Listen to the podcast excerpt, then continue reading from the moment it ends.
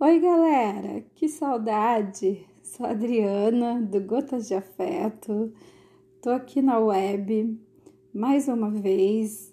Agora já é o 11 episódio do Gotas de Afeto. Então, eu estive afastada aí por um tempo, né?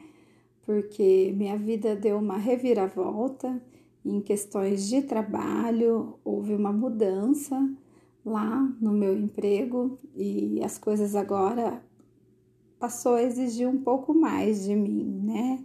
Então o meu tempo ficou um pouco curto e hum, tenho mais assim, tá difícil é, conciliar o trabalho e o tempo para escrever um roteiro para postar um podcast.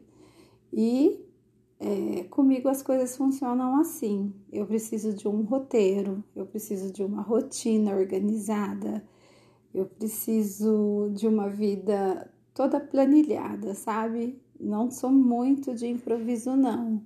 Lógico que às vezes a gente improvisa algumas coisas, né? Mas na maioria das vezes não dá para ser assim, né? Pelo menos comigo não. E é, eu havia prometido para o meu irmão, o Alexandre, o meu caçulinha, que eu ia escrever para ele e postar para ele um podcast falando da nossa mãe, desde a primeira vez que eu lancei o meu primeiro podcast falando do luto, né? Que foi o primeiro luto que a gente viveu, a nossa família. E ele tinha apenas cinco anos e é, praticamente ele não tem nenhuma memória afetiva da nossa mãe. E ele me pediu para descrever como ela era, para falar um pouquinho dela, que ele sente falta disso, né? Que às vezes ele procurou essa figura da mãe em outras pessoas e, na verdade, ele queria saber mesmo qual era essa mãe que ele não conheceu. E aqui vai, é, vou deixar é, para ele, para vocês, para quem for ouvir. a imagem da minha mãe, que eu acho que as mães são todas iguais, né? Mas em especial cada uma tem a sua particularidade. E vamos lá, bora ouvir, embora sem roteiro, sem escrita, vamos ver o que, que vai sair, né? Então, boa audição!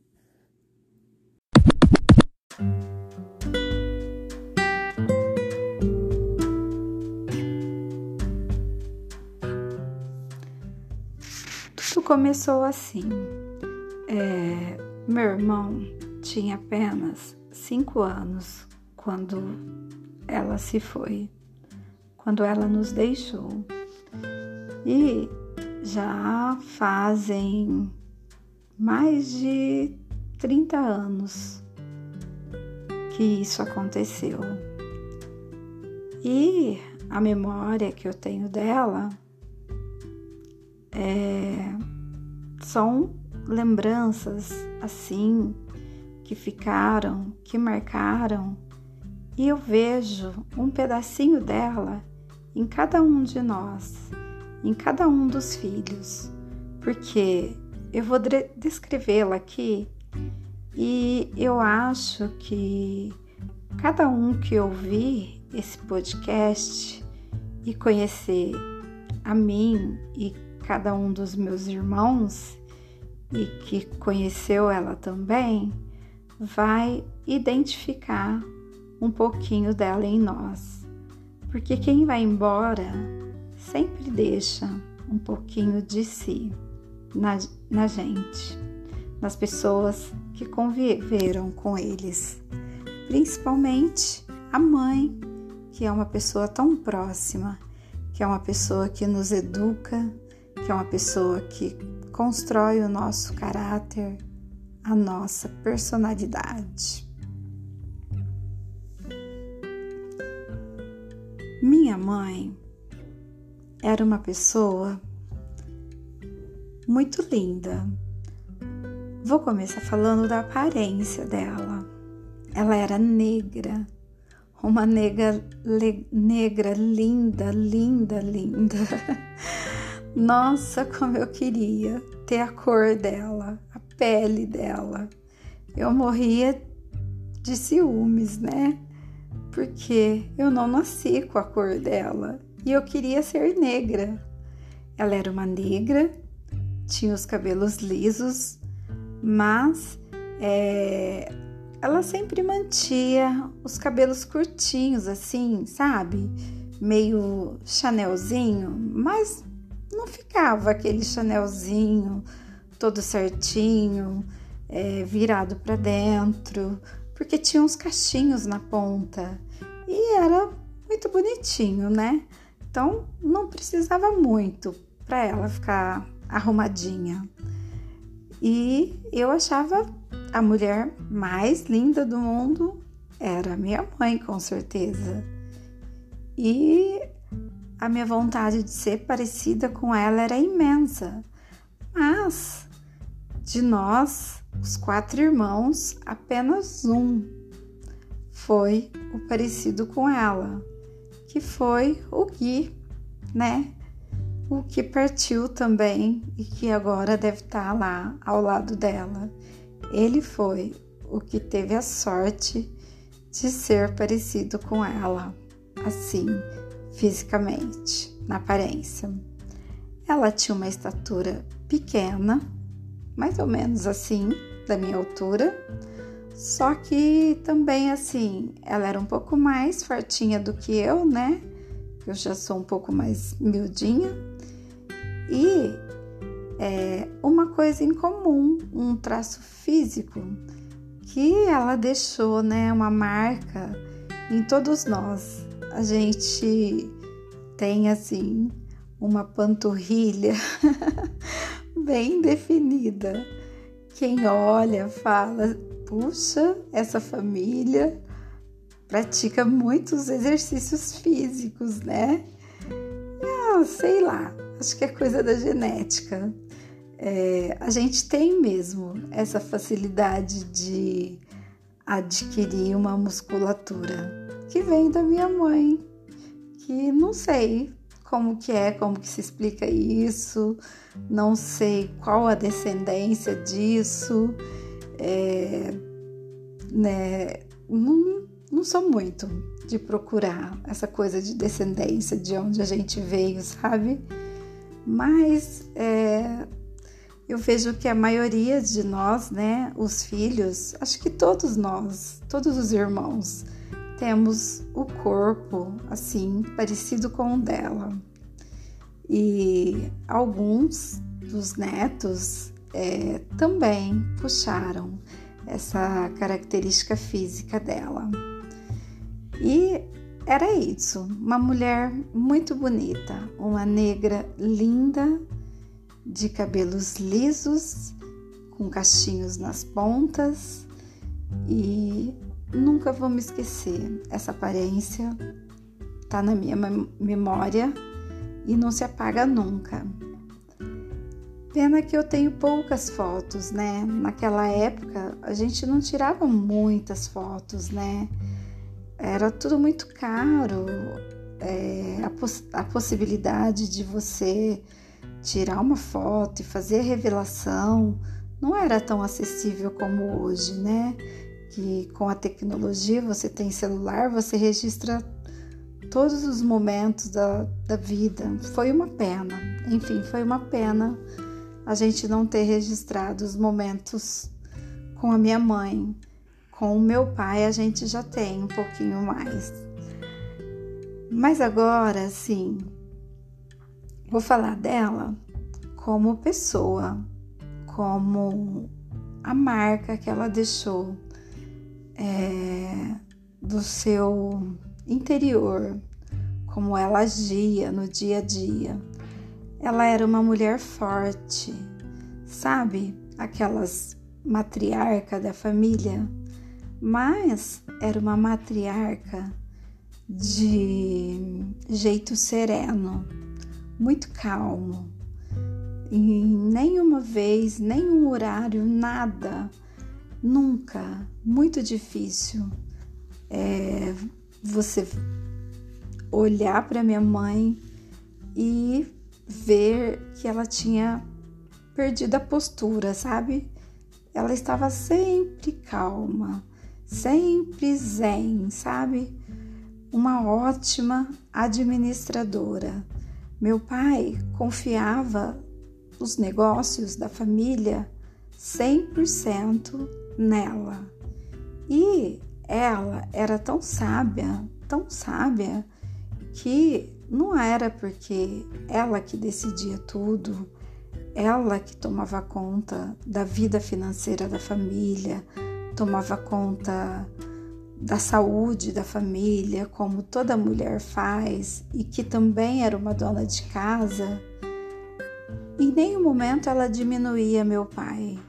Ela, apesar de ser a mentora, de ser a que batia o, mar, o martelo no, no ponto final de cada decisão, ela sempre fazia questão de consultá-lo, de ver o que, que, ele achava no final de cada decisão, que eles no final acabavam tomando juntos.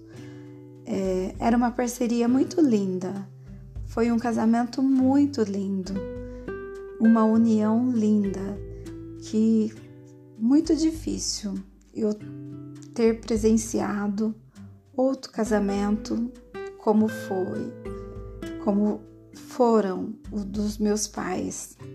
Eles se davam muito, muito bem.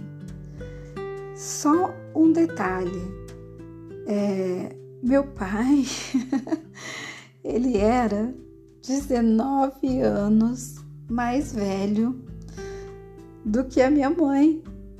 E pensa que essa diferença de idade é, trazia algum problema para o relacionamento deles? Nossa, claro que não. Eu acho que só completava aquilo que eles tinham de bom, sabe? Era muito perfeito. Eles brincavam com a situação, sabe?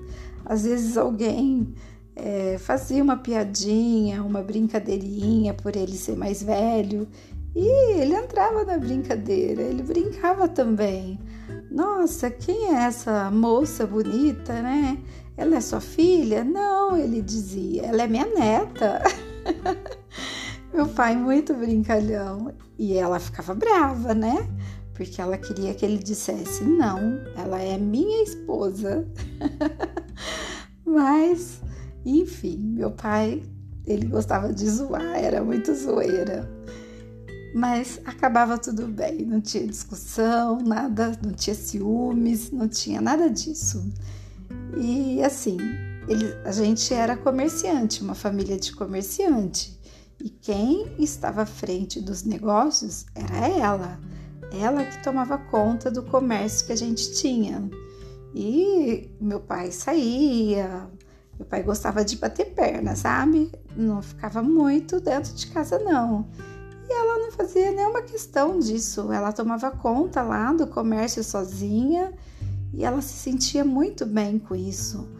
A relação dela com o trabalho era muito prazerosa. Ela sentia muito prazer em trabalhar. Ela trabalhava muito. É, Para ela não tinha feriado, não tinha sábado, não tinha domingo. E além de trabalhar, ela tomava conta da casa e tomava conta muito bem, né? E assim, ela diversificava, né? No comércio, o que ela pudesse fazer para agregar valor àquele estabelecimento, ela fazia. E então, isso eu vejo muito em nós, né? Em mim e nos meus irmãos que foi uma coisa que nós desenvolvemos, né? O prazer pelo trabalho. A nossa relação com o trabalho é muito forte em todos nós. É, então, foi um legado que ela nos deixou. E um outro legado também que ela nos deixou, é, eu disse já, né, que ela nunca perdia a calma, ela nunca perdia a paciência por nada desse mundo.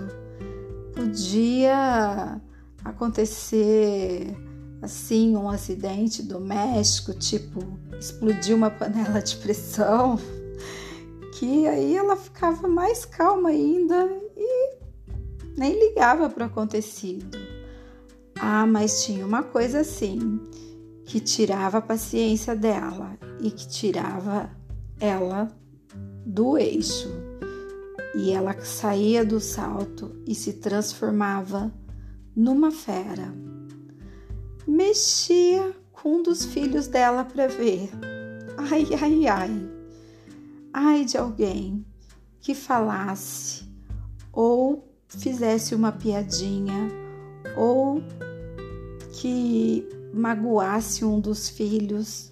Nossa, ela parecia uma galinha daquelas que colocam os pintinhos todos debaixo das suas asas, ou até mesmo é, uma onça defendendo a sua cria, sabe?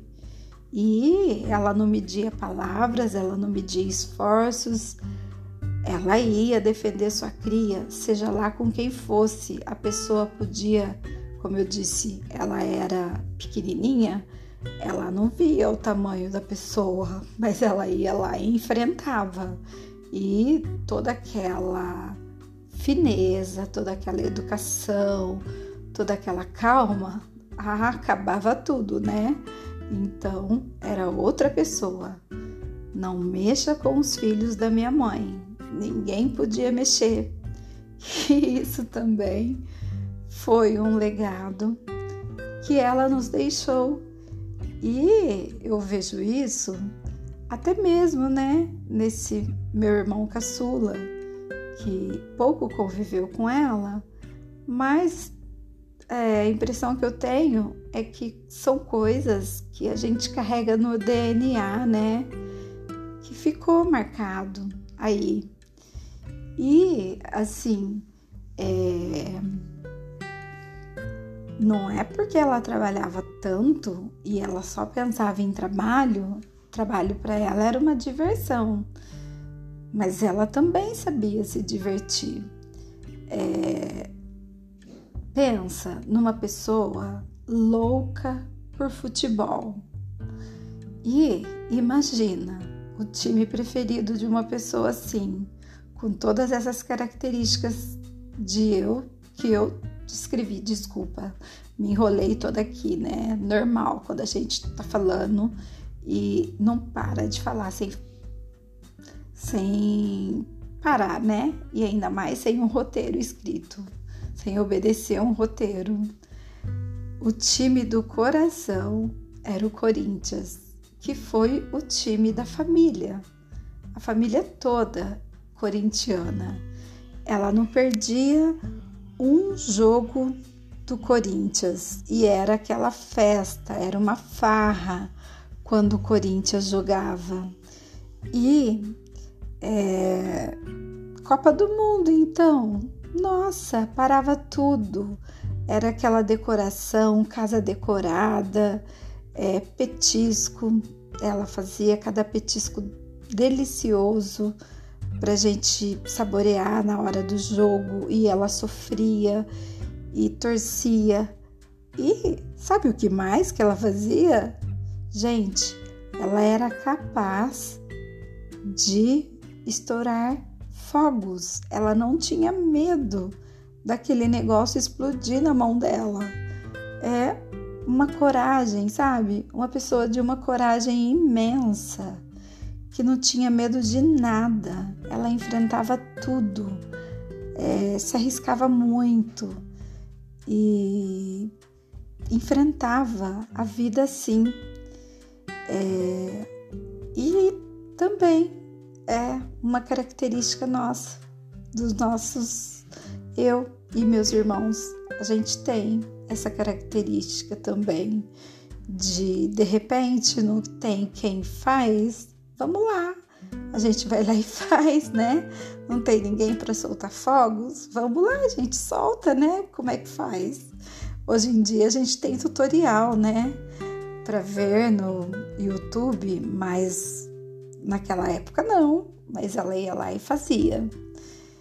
E assim, é, embora ela não gostasse muito de dos afazeres domésticos, né? Ela preferia muito mais é, a vida de administradora, de comerciante, mas quando ela se propunha a cuidar da casa, a cuidar do lar, a fazer uma comida, era tudo muito delicioso.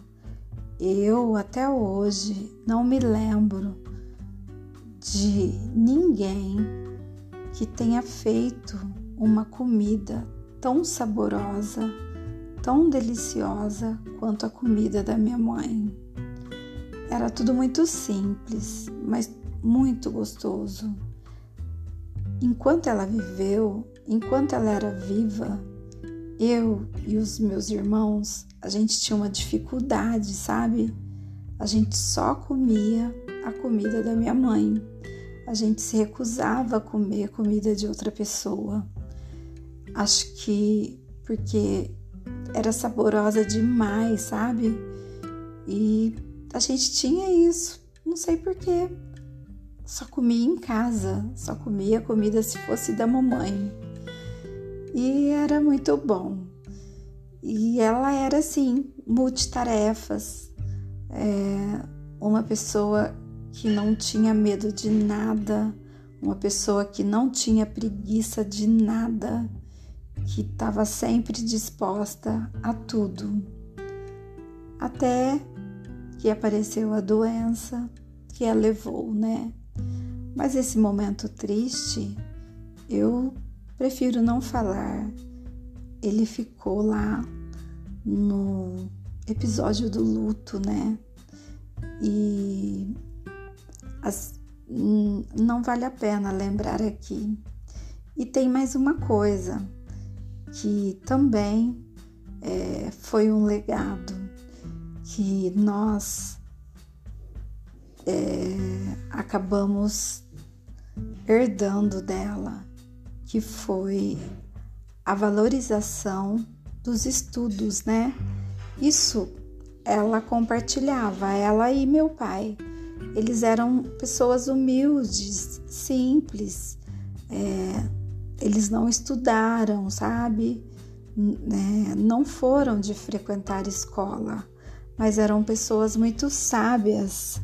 E eles faziam, fizeram questão de todos os filhos frequentarem escola e estudarem. E o sonho deles era que todos concluíssem o ensino superior. É, Para eles, isso era muito importante era muito valioso na naquela inocência deles. Não sei se a palavra certa seria inocência, mas eu vejo como visionários. Acredito que meu pai e minha mãe foram visionários naquela época já pensar que o estudo faria falta nos dias de hoje, né? E é, eu e meus irmãos são coisas que a gente também é, faz, fazemos pelos nossos filhos, né? A gente valoriza muito e a gente procura da melhor maneira dar um bom estudo para os nossos filhos foram coisas porque é, elas, ela nos deixou. É um pedacinho dela que ficou com a gente. E, e é isso, gente. É, o que eu me lembro da minha mãe era assim. E também mais uma coisa que eu acabei de lembrar. Ah, isso eu acho que só tem uma pessoa da família que puxou a ela, que fui eu. Ela não era muito de fazer visita, sabe? Ela era um pouco assim, não que ela era antissocial, sabe? Ela preferiria receber visitas na casa dela do que sair do cantinho dela e, e visitar alguém. Acho que talvez porque ela trabalhasse tanto, ela preferia dedicar sua vida ao trabalho, então ela não tinha muito tempo para ir para casa das pessoas. E ela sentia mais segurança dentro da casa dela. Ela gostava muito de ficar em casa e ela era apaixonada pela casa dela. E eu acho que dos meus irmãos, eu acho que eu fui a única que herdei isso, porque é, eu sou apaixonada pela minha casa e eu sinto até saudades de casa. Sou muito caseira, ela era muito caseira. E, enfim, é isso. O que eu me lembro tudo que ela deixou marcado, foi isso. O legado que ela nos deixou foi esse. E é, espero que quem ouviu, quem vai ouvir, que goste, né? Desse, desse meu relato, dessa minha descrição da minha mãezinha, que não está mais entre nós, que foi morar no céu que está lá nos braços do Pai. E é isso. Até o próximo podcast. Beijos, até mais. Ah, lembrei de uma coisa. É, eu quero finalizar aqui com um, um vídeo que eu transformei em áudio da Fernanda Gentil, que ela fala de Casa de Mãe, que eu acho que combina muito com esse podcast e que vale a pena acrescentar. Eu acho que vai agregar um pouquinho em tudo que eu falei. Beijo, galera. Tchau.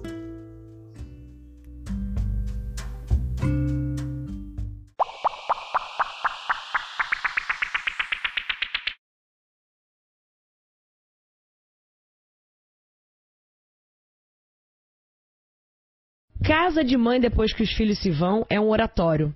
Amanhece e anoitece, prece. Já não temos acesso àquelas coisinhas básicas do dia a dia, às recomendações e perguntas que tanto a eles desagradavam e enfureciam com quem vai, onde é, a que horas começa, a que horas termina, a que horas você chega, vem cá, menina, pega a blusa de frio, cadê os documentos, filho? Impossibilitados os avisos e recomendações, só nos resta a oração. Daí tropeçamos todos os dias em nossos santos e santas de preferência e nossa devoção levanta as mãos já no café da manhã e se deita conosco. Casa de mãe depois que os filhos se vão é lugar de silêncio. Falta nela a conversa, a risada, a implicância, a displicência, a desorganização, Falta panela suja, copos nos quartos, luzes acesas sem necessidade. Aliás, casa de mãe depois que os filhos se vão, vive acesa. É um iluminado protesto a tanta ausência. Casa de mãe depois que os filhos se vão, tem sempre o mesmo cheiro. Falta-lhe o perfume que eles passam e deixam antes da balada. Falta cheiro de shampoo derramado no banheiro. Falta embriaguez de alho fritando para refogar o arroz. Falta aroma da cebola que a gente pica escondido porque um deles não gosta. Mas como fazer aquele prato sem colocá-la? Falta a cara boa raspando o prato. Isso tá tão bom, mãe. O melhor agradecimento é um prato vazio, quando os filhos ainda estão. Agora falta a cozinha cheia de desejos atendidos. Casa de mãe depois que os filhos se vão é um recorte no tempo, é um rasgo na alma, é quarto de mais, é gente de menos. É retrato de um tempo em que a gente vivia distraída da alegria abundante deles. Um tempo de maturar os frutos para dá-los a colher ao mundo. Até que esse dia chega. E lá se vai seu fruto ganhar estrada, descobrir seus rumos, navegar por conta própria com as mãos no leme que você um dia lhe mostrou como manejar. Tá foda.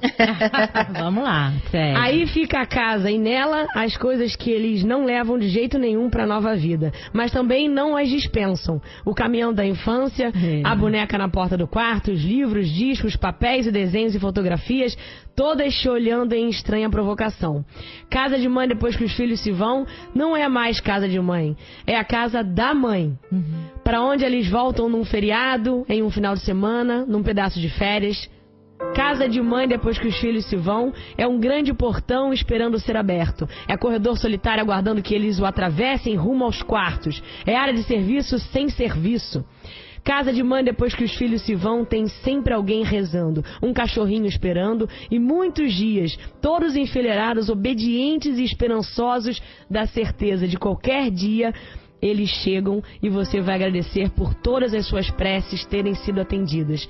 Porque vamos combinar? Não é que você fez direitinho o seu trabalho é. e estava certo quem disse que quem sai aos seus não degenera e aqueles frutos não caíram longe do pé.